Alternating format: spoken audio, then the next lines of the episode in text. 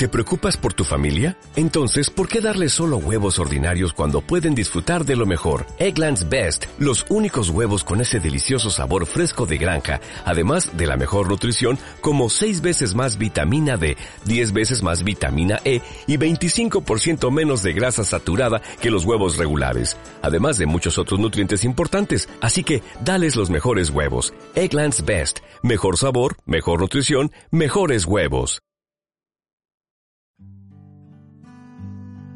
Bienvenidos. Seguidnos por los caminos del misterio. Seguidnos por los caminos de lo paranormal. Rafael Vaquero dirigirá nuestros pasos a través de las noches de Ávalo.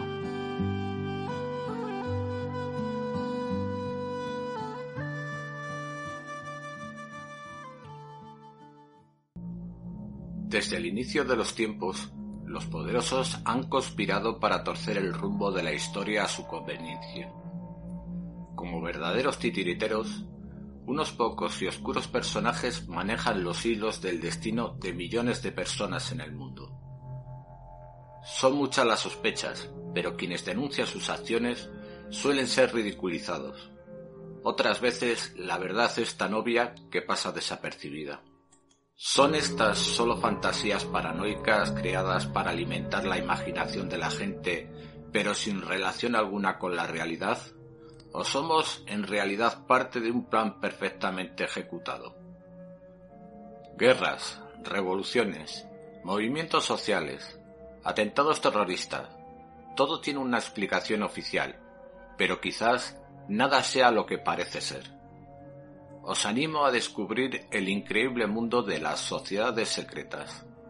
Prima sobre todas la francmasonería, madre de todas las sociedades secretas, tal vez la organización más sospechosa y perseguida de todos los tiempos. Sin embargo, son pocos, muy pocos los que conocen realmente de qué se trata. ¿Será como sostienen sus detractores la mano negra detrás de los principales eventos mundiales? ¿O será como aparentan ser hoy, un club social un poco decadente con rituales casi cómicos? ¿Cómo nació esta sociedad secreta milenaria que aún en nuestros días tiene más de 6 millones de hermanos?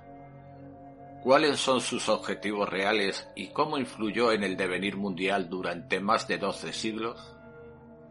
Y lo que es más importante, ¿cómo siguen influyendo las sociedades secretas? ¿Y quiénes manejan los hilos? La francmasonería se autodefine como una inocente fraternidad cuyo objetivo es buscar el bien de la humanidad a través de la elevación espiritual de sus miembros. Sin embargo, para sus detractores se trata de una gigantesca pirámide de manipuladores con el objetivo secreto de dominación mundial y mecanismos de protección mutua casi mafiosa. ¿Quién tiene la razón?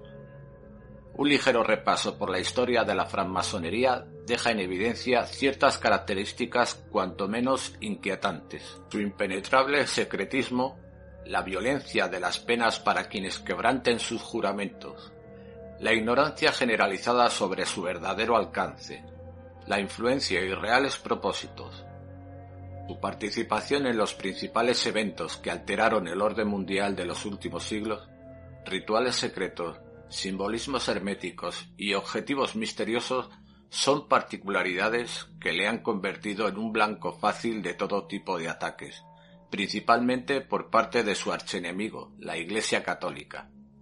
Cabe preguntarse si existen motivos reales para temerle o se trata de acusaciones infundadas o simplemente es una mera incomprensión y prejuicio de los oscurantistas que se preguntan ¿Por qué mantienen secretos si no tienen nada que ocultar? Pero, ¿cómo empezó todo? El inicio de la masonería se ubica en el siglo VII, cuando nació como un gremio de albañiles, constructores y talladores de piedra que procuraban preservar el secreto de sus conocimientos técnicos para mantener su fuente de trabajo. Los masones no eran los peones de la construcción que podemos imaginar hoy en día sino eran los dueños de un conocimiento artístico y técnico que permitían llevar a cabo las construcciones más prodigiosas en una época en la que la tecnología se reducía a una escuadra, una plomada y poco más. Los masones originales construyeron catedrales, castillos que duraron siglos, desafiando a las guerras, los terremotos y el paso del tiempo. Semejante capacidad constituía un poder casi mágico para la gente de su época. Nadie que no fuera masón tendría acceso a ellas. Delgadas columnas que aún se sostienen, fáciles arcos ojivales de delgadas nervaduras, torres de gran altura que arañan el cielo e inspiran veneración a Dios. Ambos con acústicas sagradas y gárgolas colgantes para ahuyentar los malos espíritus y una relación de fuerza y belleza y una proporción que hoy sorprenden a modernos ingenieros y matemáticos. Sus habilidades prodigiosas constituían el secreto mejor guardado de todos los tiempos. El desarrollo de una obra duraba generaciones, y el saber se transmitía de padre a hijo, de maestro a aprendiz. La preparación completa de un aprendiz duraba siete años y comenzaba cuando el joven infante cumplía los doce años de edad. Después de los primeros tres años había un ritual de iniciación y se les revelaban algunas claves y símbolos. A los siete años se graduaban como compañeros de oficio y años más tarde alcanzaban el grado de maestro masón.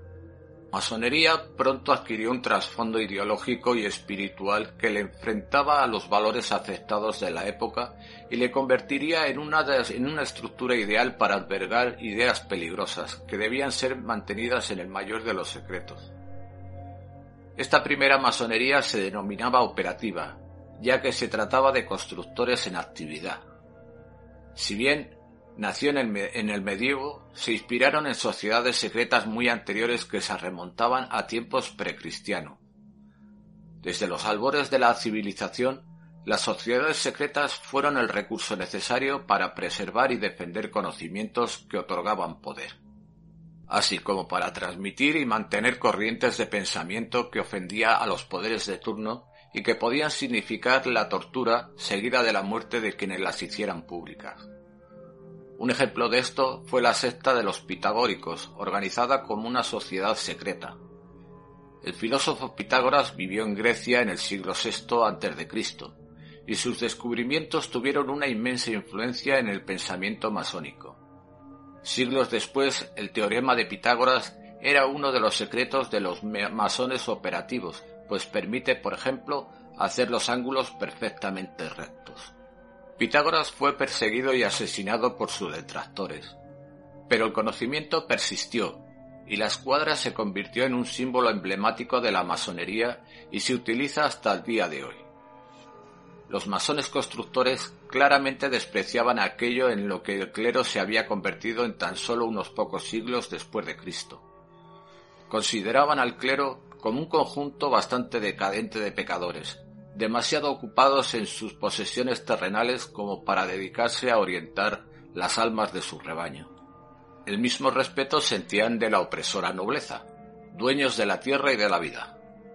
La ironía es que los masones enfrentados ideológicamente al dogmatismo persecutorio de Roma tenían en la Iglesia y la nobleza a sus principales clientes.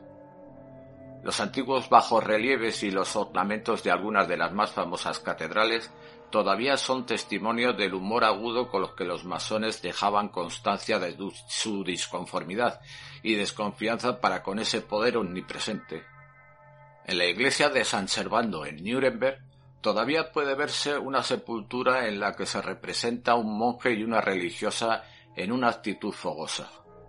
Igualmente, en la Catedral de Wurzburgo se encuentran réplicas de las famosas columnas que abrían paso al templo del rey Salomón símbolo fundamental de la masonería, junto con la G con la que firmaba el mitológico constructor del Templo de Salomón, Irram Aviv, quien fue asesinado por no revelar el secreto de su arte.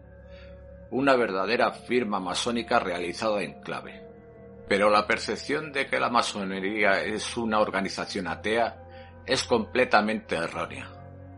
Los masones mantenían su aversión a la Iglesia cristiana, simplemente porque querían tener la libertad de venerar a Dios como ellos quisieran y no necesariamente de la manera que Roma les dictara. Para ser aceptados en la hermandad, todo masón debe creer en un ser superior único, no importa cuál. Para acoger a los distintos credos y en línea con sus orígenes constructores, los masones decidieron denominar a ese ser superior como el gran arquitecto del universo. Su símbolo es el ojo que todo lo ve, inspirado en el ojo de Horus de Egipcio. En el British Museum está expuesto al público un manuscrito de autor desconocido y datado del 1390. Es el primer documento escrito relativo a los masones y en él se menciona íntegramente en verso un código de quince mandamientos entre los cuales pueden leerse. Ser recto y decir la verdad. No robar ni proteger ladrones o asesinos. Ser sabio y fuerte. Ser capaz de hacer todos los trabajos y no hablar mal del trabajo de otros maestros. Enseñar a los aprendices que su arte aparezca en todas las partes, no encubrir falsedades ni a otros en el pecado.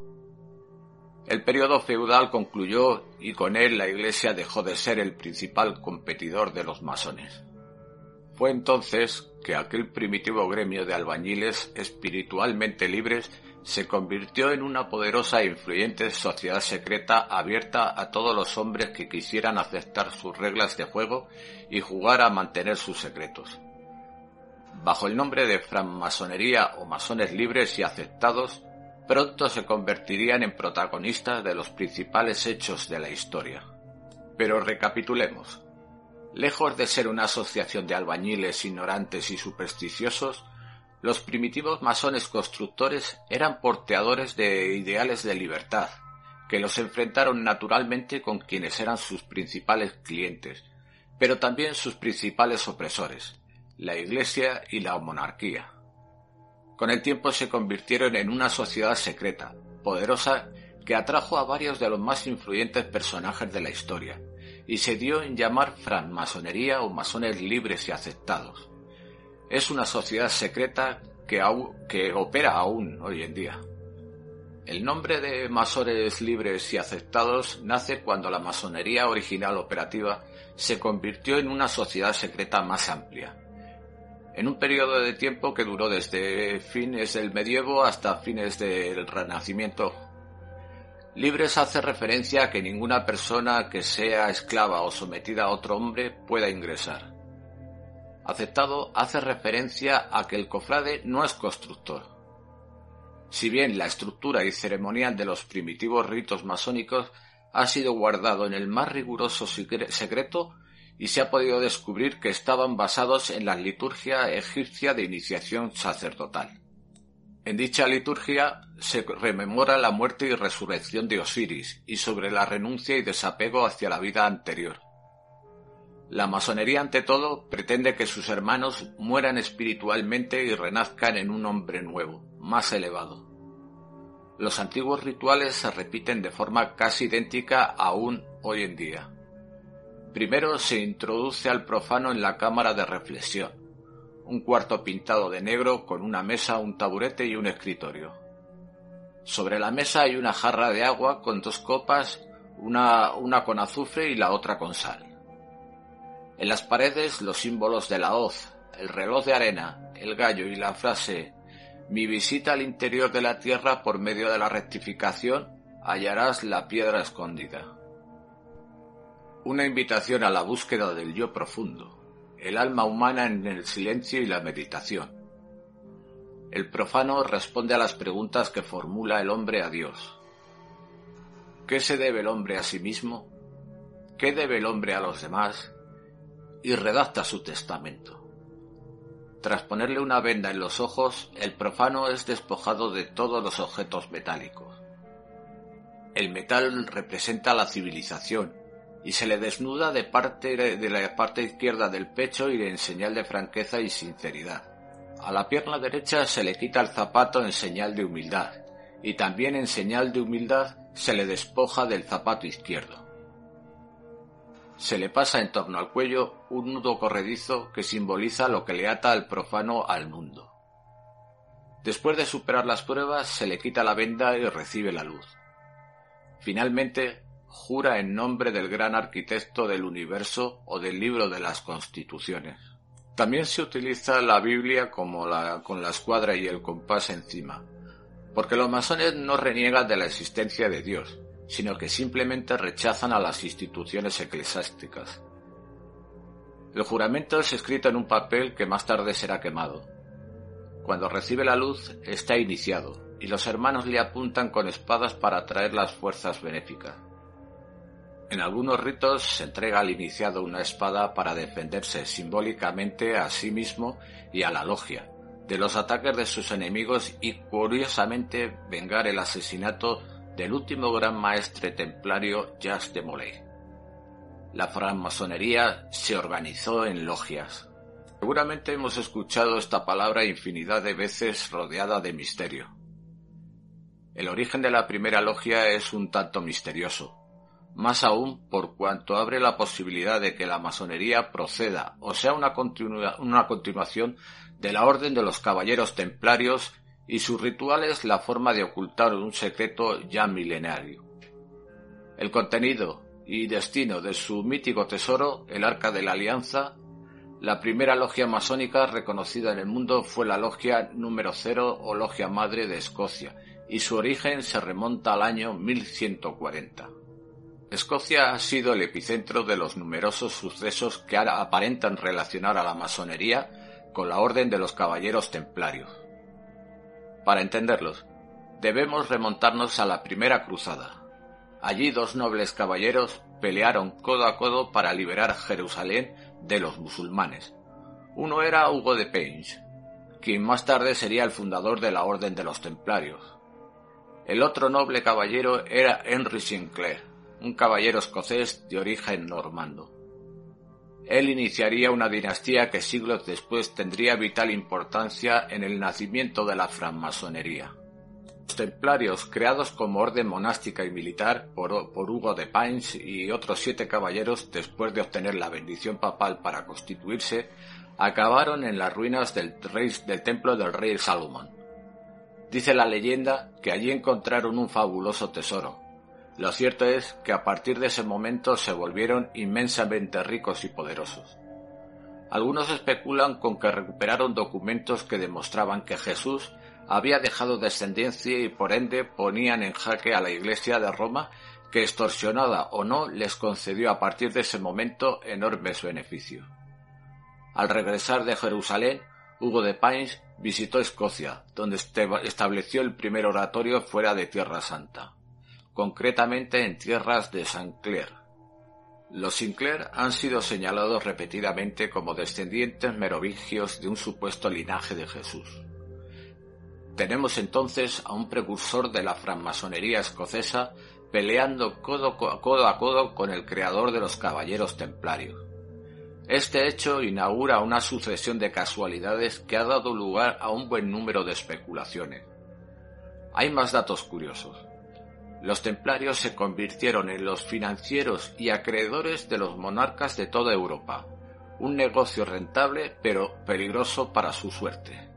Persecución de los templarios se desató en 1307, cuando el Papa Clemente VII, presionado por el rey Felipe de Francia y quien estaba enormemente endeudado con aquellos a los que acusó de herejías varias, incluyendo la sodomía, adoración del demonio y muchos otros pecados mortales, los templarios fueron perseguidos, torturados y finalmente eliminados.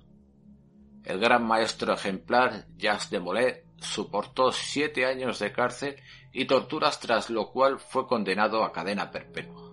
Ante la sentencia de Molay, quien ya tenía setenta años y su amigo y heredero Sinclair denunciaron que todas las confesiones les habían sido arrancadas a fuerza de tortura. A viva voz declararon que ellos y la orden eran inocentes, y eso terminó de sellar su suerte. La noche del 18 de marzo de 1314, ambos fueron llevados a orillas del Sena y quemados en la hoguera. Demolé sucumbió mirando la catedral de Notre Dame, rezando y gritando su inocencia e insultando tanto al rey como al papa. Pero el ambicioso rey de Francia no pudo apoderarse de sus bienes. Los pocos templarios que pudieron huir de la masacre aparentemente se fugaron con el mítico tesoro y el resto fue cedido a la Orden del Hospital, otro grupo religioso. Uno de los principales refugios de los supervivientes templarios fue la remota Escocia, cuyo rey Robert de Bruce estaba excomulgado por el Papa. Escocia, tierra de Henry Sinclair, compañero de aventuras del primer caballero templario. La saga continuó. A mediados del siglo XV, un descendiente de aquel caballero cruzado, llamado William Sinclair, comenzó a edificar una capilla en Roslin, al sur de Edimburgo. Dicha capilla, mencionada en el bestseller El Código da Vinci, supuestamente fue construida para ocultar el tesoro de los templarios en su subsuelo. Aunque esto no puede probarse, es innegable que la capilla está plagada de símbolos masones y templarios, constituyendo así la primera muestra pública de la impronta de tanto masones como de templarios, Curiosamente, el sagrario tiene la misma distribución y dimensiones que la tercera reconstrucción del Templo de Salomón en Jerusalén, aquella en la que habían excavado los templarios. Finalmente, un descendiente directo de aquel Sinclair y constructor de la capilla de Roslin, también llamado William Sinclair, se convertiría en el primer gran maestre de la francmasonería escocesa. En la logia madre erigida en tierras que curiosamente había visitado Hugo de Paynes 400 años antes, tierras de los Sinclair. ¿Cuánto habrá de cierto en las versiones que sostienen que la francmasonería nació para preservar el secreto de los templarios? ¿Cuándo están ambas organizaciones relacionadas entre sí? ¿Realmente no existen acaso nombres templarios y rituales templarios en la francmasonería? Del rito templario recuerdo la frase de iniciación masónica. Visita el interior de la tierra por medio de la rectificación y hallarás la piedra escondida. Los templarios cavaron durante años buscando algo escondido. ¿Eso es todo producto de una gran casualidad? ¿Es posible que la francmasonería y los templarios estuvieran íntimamente relacionados desde sus comienzos, pero también es posible que se hayan relacionado mucho después por una simple afinidad ideológica, ya que ambas sociedades revestían un carácter decididamente anticlerical y antimonárquico, y sabían muy bien lo que era ser perseguidos. Tal vez el misterioso vínculo entre masones y templarios nunca se ha demostrado, ya que quienes conocen los secretos masónicos tienen prohibido revelarlos bajo penas de tortura seguida de muerte. Tal es el castigo para un hermano que revele los secretos de su logia que el juramento del décimo grado del rito escocés es apenas uno de los tantos ejemplos de la brutalidad con que la masonería condena a sus delatores. Este concluye diciendo Si fallo con mi obligación, consciente en que me abran, consiento en que me abran el cuerpo perpendicularmente y sea expuesto ocho horas al aire libre para que las moscas venenosas coman mis entrañas y mi cabeza sea cortada y puesta en el punto más alto del mundo e infligir el mismo castigo a quienes rompan sus pactos y obligaciones. Un juramento que obliga a pensar dos veces antes de quebrantarlo. En el siglo XVII la francmasonería adquirió tal importancia que comenzó a ganarse enemigos poderosos en sus círculos internos. Se estrecharon más y más y con su expansión aumentó su capacidad de influir sobre la sociedad.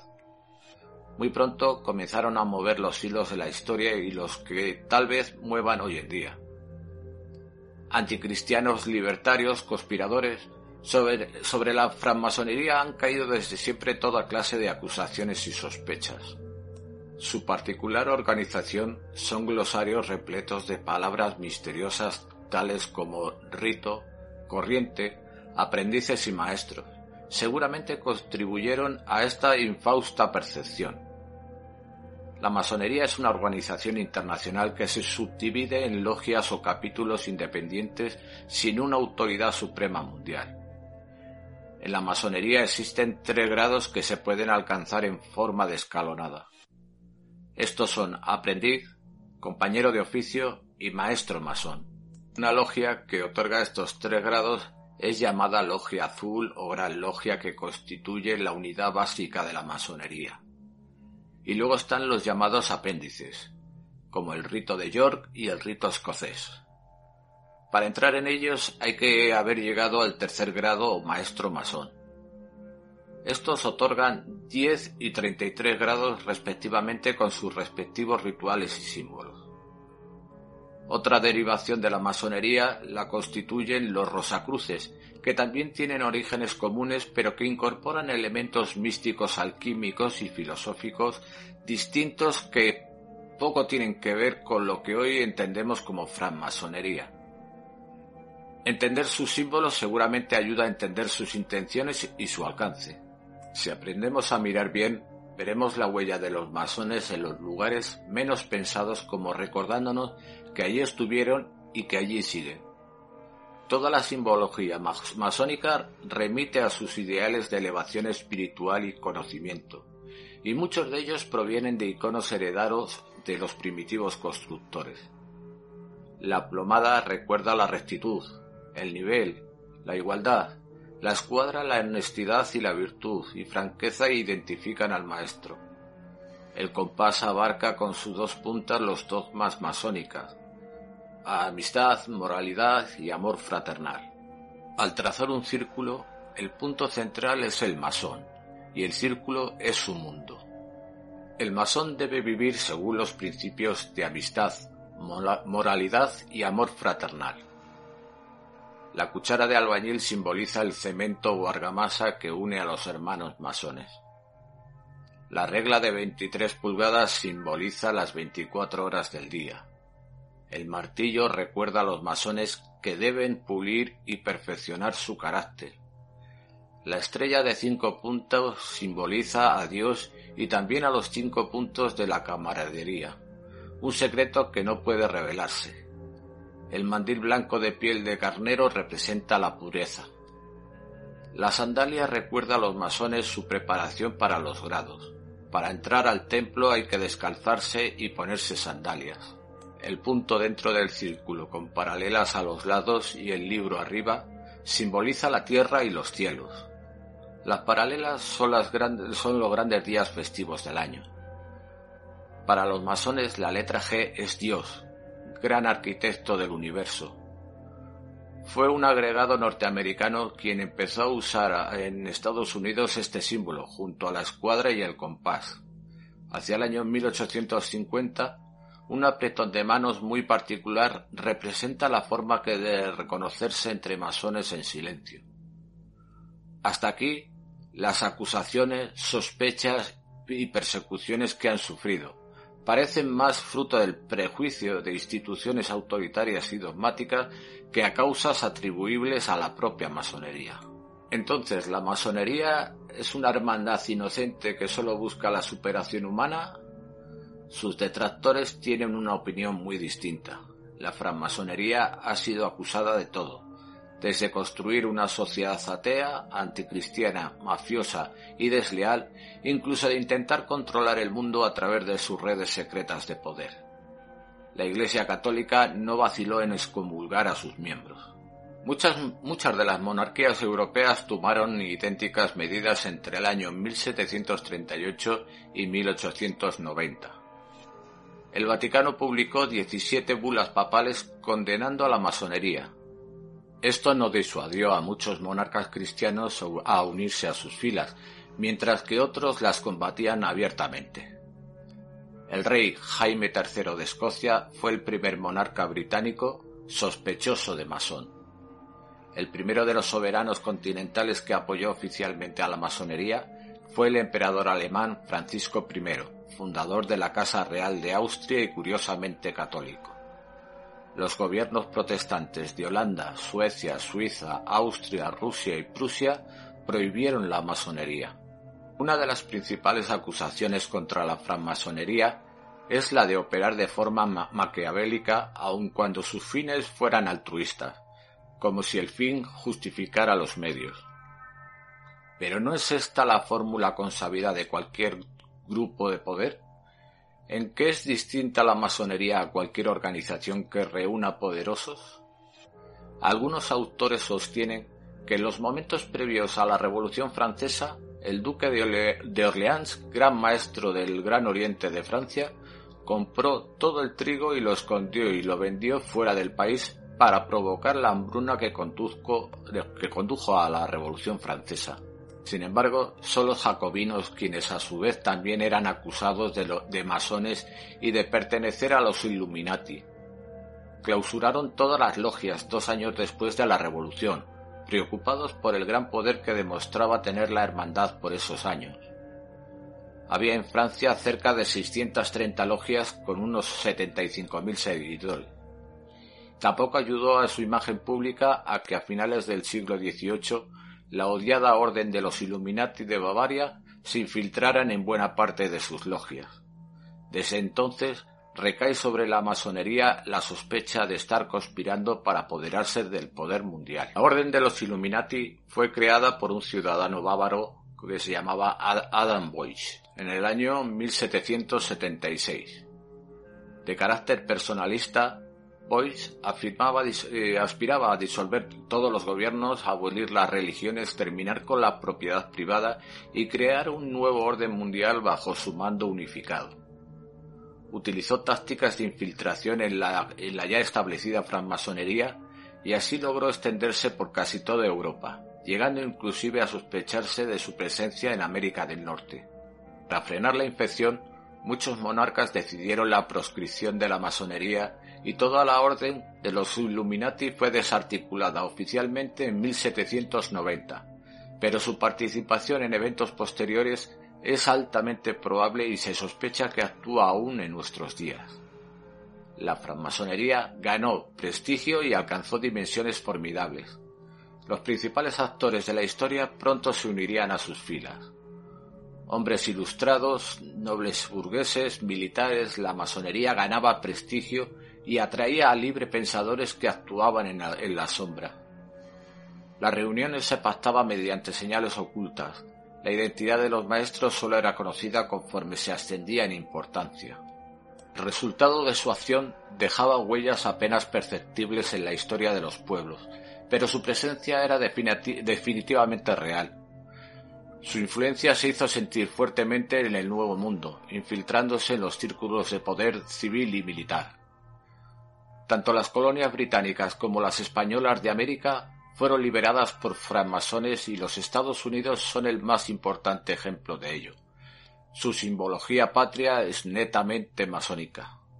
Una lista parcial de los francmasones más famosos termina de ubicarnos en la importancia real que adquirió esta sociedad secreta y cómo influyó en la historia. Winston Churchill, el inventor de la penicilina Alexander Fleming, personalidades de la talla de Simón Bolívar, San Martín, Benito Juárez, también eran masones. La lista es interminable. La importancia y popularidad que adquirió la francmasonería le granjeó enemigos mucho más sanguinarios que la Iglesia. Paradójicamente, la persecución más cruenta y efectiva lanzada contra la masonería provino de otro sector también excomulgado, los bolcheviques. La masonería sobrevivió a la Revolución Soviética y fue tolerada hasta que en 1922 la Cuarta Internacional decretó que era una ideología incompatible con el comunismo. Por aquel entonces algunas logias se disolvieron y otras pasaron a la clandestinidad. En 1926, el masón astrónomo pidió a Stalin que permitiera oficializar a la masonería, pero la respuesta inmediata fue el arresto, la tortura y la prisión para los masones. La masonería desapareció durante los años restantes del gobierno soviético. Desapareció o sobrevivió en las sombras. La primera logia rusa que volvió a operar fue la logia Armonía, cosa que ocurrió a principios del año 1992. En el siglo XX, la masonería sufriría no solo la persecución bolchevique, sino también la persecución nazi. Fue en ese siglo que se acuñó el término judío-masón, y las teorías conspirativas más osadas vieron la luz. ¿Cuánto hay de cierto en todo esto? ¿Cuánto es puro y simplemente antisemitismo? ¿Por qué la masonería atrajo como para rayos la ira de todos los poderes establecidos? El siglo XX no fue especialmente venturoso para la masonería. Durante la era comunista estuvo prohibida en toda Europa del Este y la Unión Soviética. Sus logias fueron disueltas y sus bibliotecas destruidas. Sus miembros perseguidos y encarcelados. En la Alemania nazi su suerte no fue mejor. En el Mein Kampf de Adolf Hitler afirmaba que la masonería había sucumbido a los judíos y era un instrumento en su poder y que los sentimientos pacifistas y la parálisis del instinto nacionalista eran fruto del acerque masónico. Inició así lo que sería una larga lista de acusaciones antisemitas contra la, masonería. Hitler disolvió todas las logias en Alemania y acusó a la masonería de conspirar junto a los judíos para establecer una república mundial tal y como habían postulado los Illuminati cien años antes.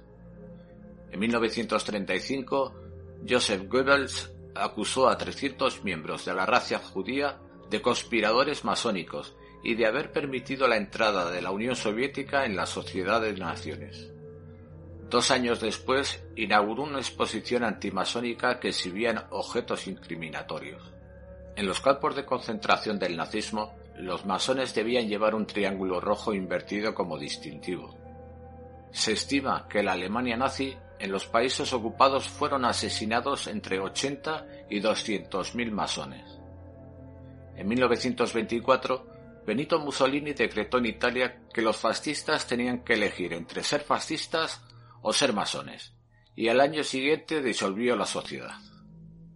Las supuestas relaciones del judaísmo y la masonería que denunciaron los nazis y fascistas nunca se demostró pero sirvió para fomentar el odio racial. Lo cierto es que la masonería nació en el seno de sociedades cristianas y sólo después de varios siglos aceptó judíos, así como también a musulmanes y cualquiera que crea que en un ser superior. Ese pequeño detalle se les escapó tanto a Hitler como a Mussolini. También en la España franquista fue escenario de persecuciones antimasónicas durante la dictadura de Francisco Franco. Fueron torturados y fusilados sumariamente en todo el país. Solo volvió a ser legal tras la muerte del dictador en 1975. Más cerca de nuestra época, Saddam Hussein implantó la pena de muerte en Irán para que para quienes promovieran o apoyaran los principios sionistas, incluyendo la masonería. ¿Qué nos dice esto de la masonería si se juzga a alguien por sus enemigos? Diríamos que la masonería merece ser redimida. Pero ¿qué es de ella ahora? Actualmente se estima que aún existen de 4 a 6 millones de masones activos y unas 100.000 logias en todo el mundo. La mayor parte consisten en verdaderos clubes sociales donde se alternan obras de caridad, rituales ancestrales secretos, vestimentas curiosas y hasta bingos y fiestas temáticas. Los masones ya no ocultan su pertenencia a la hermandad, sino que llevan pegatinas en sus vehículos que lo identifican y tienen páginas propias en la web donan enormes cantidades de dinero a instituciones benéficas y su principal problema radica en, que los jóvenes tienen escaso o nulo interés en ingresar en sus filas. Quizás esté siendo derrotada por el tiempo. Su antigua liturgia, sus principios morales, su oposición a la Iglesia cada vez menos importante, simplemente no encajan con la era postmoderna de Internet, los juegos virtuales, cultos individualistas o la desenfrenada sociedad de consumo donde la elevación y la espiritualidad poco tienen que ver. Quizá también pesa en su debilitamiento su reticencia a aceptar mujeres. Su terco arcaísmo, sin embargo, aún persiste. ¿Acaso la última y mayor obra masónica del siglo XX haya sido la derrota de Hitler y el nazismo? Roosevelt, Truman, Churchill, el rey Jorge VI, el general MacArthur, fueron todos masones. Muchos años han pasado desde entonces y sin embargo hay todavía algunos movimientos que se le pueden adjudicar. Hay indicios que nos dicen que el gigante puede solo estar dormido. En 1997, el parlamentario laborista británico Chris Mullin denunció la influencia de la masonería en el sistema de justicia británico. Estaba convencido que policías masones granjeaban privilegios especiales a los criminales masones. Hubo bastante histeria en la prensa británica, pero no se probó nada. En la Asamblea de Gales desde 1999 es obligatorio que los parlamentarios masones revelen su identidad. A los policías y jueces se les pide que hagan, lo hagan voluntariamente.